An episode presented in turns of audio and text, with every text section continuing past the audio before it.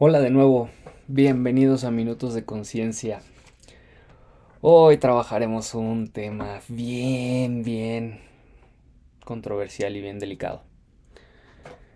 Y lo es porque absolutamente todos estamos manejados por, por ello. Y se llaman las emociones.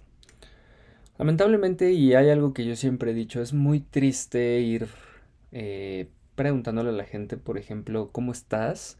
Y que te contesten bien o mal. La realidad de las cosas es que el, cómo estás es para expresar emociones. Ah, estoy feliz, estoy triste, estoy molesto, estoy enojado. Pero la misma sociedad ha estereotipado esta situación por no quererse involucrar con la gente, tanto de un lado como el otro. Al de preguntar cómo estás y que la otra persona te diga bien, esa persona ya está poniendo una barrera para no querer compartirte acerca de cómo realmente se siente. Y también la otra persona eh, se encuentra en una posición en la que dice, ah, pues qué bueno, o qué mal por ti, porque tampoco se quiere involucrar con esa persona. Cuando realmente una de las cosas más importantes para fortalecer la relación con cualquier tipo de persona es no solamente quedarnos en la superficie, en el plano político, por así decirlo, en el plano eh, diplomático, sino que realmente haya un involucramiento con la otra persona, independientemente de si quieres crear un lazo o no con esa persona porque no dejamos de ser humanos.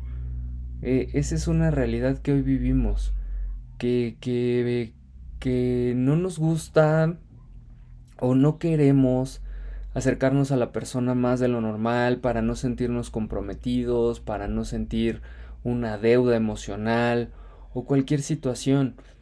Pero parte del liderazgo consciente es realmente saber qué es lo que está pasando con la otra persona, qué es lo que está sucediendo con la otra persona y si hay posibilidad en nosotros de aportarle, de, sumarle en eso que está vivenciando, pues, y obviamente que si tenemos también la, la elección de hacerlo, pues ofrecerle esa parte, pero también si no queremos involucrarnos o si no queremos ser parte de, pues comunicárselo, porque está también en nuestra elección hacerlo.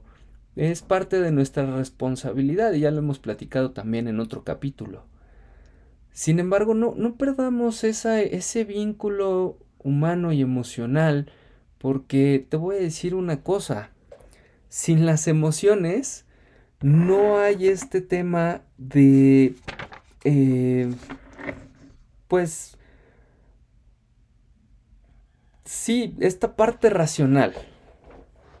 las emociones están directamente conectados con el tema racional y lo racional está directamente conectado con la parte emocional. Al final del día, eh, si no existe emoción, pues no existe razonamiento alguno, porque obviamente todo parte de, una, un hecho que nos hizo temblar, que nos hizo vibrar, que nos hizo emocionarnos. Y de ahí nosotros generamos una decisión. Entonces, al final del día, un evento totalmente neutro detona algo en nosotros, positivo o negativo, e igual, momento, de igual forma eh, detona esa emoción positiva negativa, y que de ahí nosotros generamos una elección, que es la parte racional. Entonces, hoy te quiero compartir las cinco competencias básicas que tenemos que trabajar eh, para las emociones, ¿no?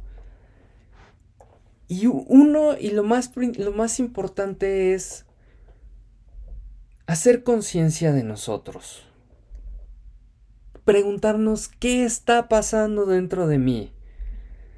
No solamente es expresar lo que siento, sino que requiero reflexionar sobre ellos y requiero hacerlos conscientes Porque a menor atención, menor alerta y mayor probabilidad de vivir una vida mecánica. Es necesario sentir.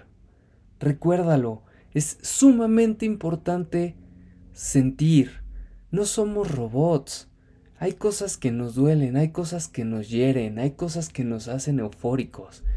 Pero tengo que reflexionar acerca de ellos. Después, tengo que reconocer, aceptar que están esas emociones sin reprimirlas. Debo de dejar todo juicio al lado que, que venga a mi mente acerca de las emociones, porque normalmente hay muchos, he escuchado muchas veces cuando les dicen a los niños, no llores porque eso es de nenitas. Y creo que todos hemos escuchado esa frase. Y eso ya es un juicio sumamente traumático para el niño, te lo puedo asegurar. Porque el niño nunca va a aprender a, a llorar. Y eh, parte de nuestras necesidades fisiológicas como humanos es expresar, desahogarnos. Por eso es tan importante que, sintamos qué es lo que está pasando. Tengo tristeza, ¿cómo se siente la tristeza en mí? Tengo enojo, ¿cómo se siente en mi cuerpo? Tengo alegría, ¿qué siento por esa alegría? Acuérdate que siempre hay pensamientos dentro de la raíz de esa emoción.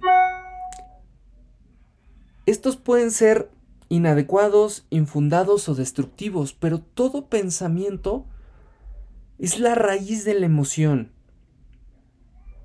Para trabajar las emociones se requiere trabajar con la misma bondad y, comprensión y compasión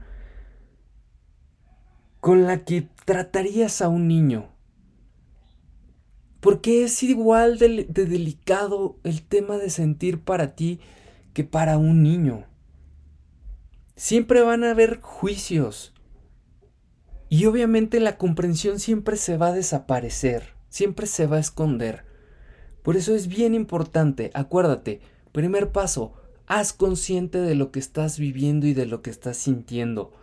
Después reconoce cómo se siente. ¿Sale?